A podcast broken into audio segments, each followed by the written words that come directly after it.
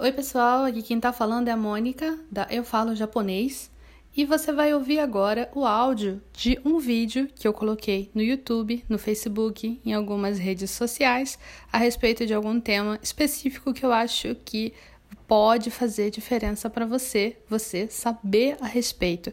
Eu espero que você goste. Vamos lá. Sobre esse comentário aqui que foi feito no TikTok, é, Barry Ferry comentou: tem algum problema fazer os traços na ordem que quiser? Sempre procuro ver a ordem certa, mas às vezes na pressa, tô na pressa e faço como dá. Então, aqui, gente, no caso, é, eu respondi a esse comentário, mas eu trouxe aqui para poder compartilhar com vocês essa questão da ordem de traço. A ordem de traço é importante, a ordem de traço não é importante e por que, que seria importante fazer as coisas na ordem correta do traçado do kanji.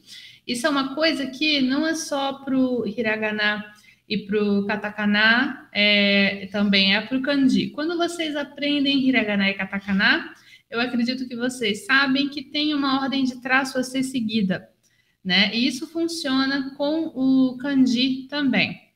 E a minha explicação para a questão da ordem de traço, tem duas, dois pontos importantes a respeito da questão da ordem de traço que é, me faz dizer para vocês que sim, a ordem de traço é importante. Uma dessas coisas é que os kanjis, eles têm é, dois tipos de, é, digamos assim, forma que eles podem ter. É a forma de escrita de computador, que é o que a gente é, é mais acostumada, né, quando a gente vê as coisas no computador, e a outra forma é a forma cursiva. Seria como a gente chamaria a nossa letra de mão, né? É, caligrafia de mão. E a caligrafia de mão, ela pode fazer com que o kanji tome uma forma diferente do que a, as pessoas normalmente estão acostumadas a ver, né? E isso com a ordem de traço ainda em cima, se você não respeitar a ordem de traço na, na forma quando você for escrever, se você não respeitar a ordem de traço, você simplesmente vai é, ter um problema que é o kanji ficar muito diferente do que ele deveria ficar.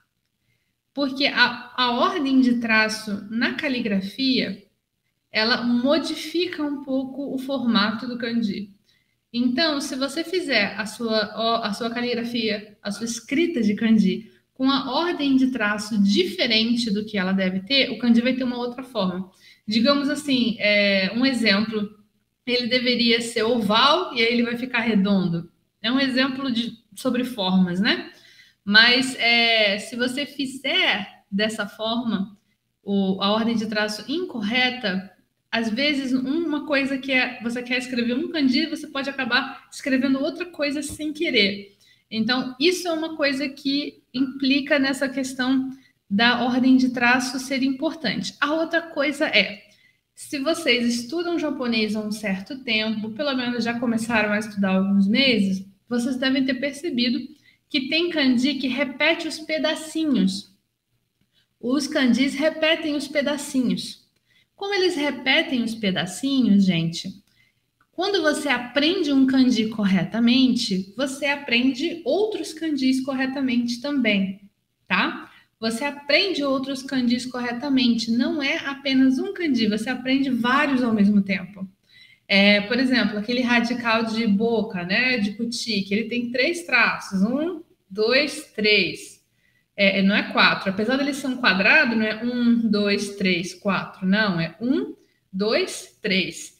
Isso faz com que ele tenha um formato meio arredondado nessa ponta de cá, que se você fizer na ordem de traço errada, não vai ter esse formato, vai ter outro formato, né?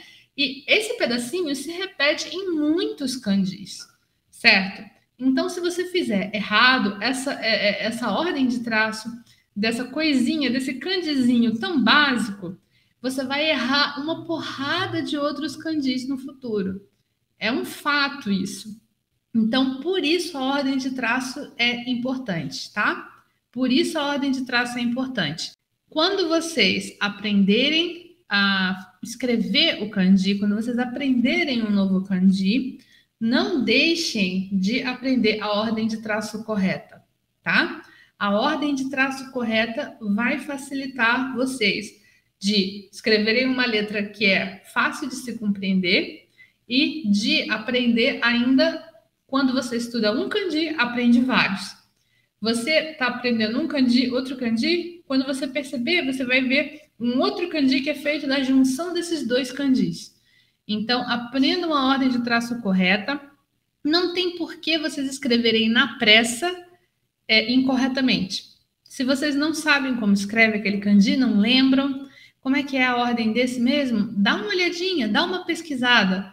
Não vai levar nem, nem um minuto se vocês tiverem um, um dicionário dentro do celular de vocês. Hoje todo mundo tem celular. Todo mundo que está vendo essa live aqui, acredito que tenha celular é, e tem, é, tem condições de baixar um aplicativo. É, especialmente dicionários, tem tantos dicionários gratuitos aí que mostram a ordem de traço. Eu posso falar do site disho.org que mostra a ordem de traço também, ok?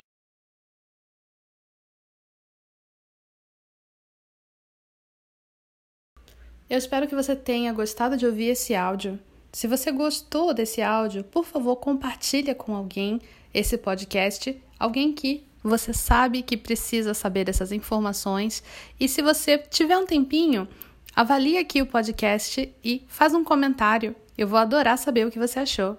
Tchau, tchau!